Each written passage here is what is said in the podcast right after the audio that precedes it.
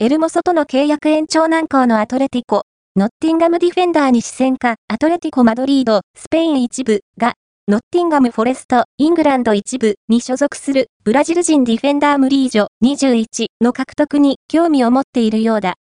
スペイン、レレボが伝えた。今季も、ここまで、公式戦32試合に出場しているスペイン代表ディフェンダーマリオ・エルモソが契約満了を迎えるアトレティコ。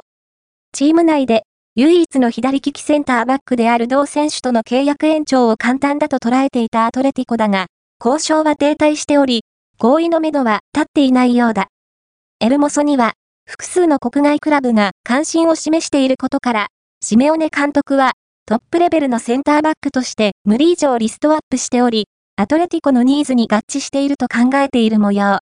その一方で、ノッティンガムは、ファイナンシャルフェアプレーの制裁を食らえば、約40名の選手を維持することは不可能となり、完全移籍やレンタルで放出しなければいけないようだ。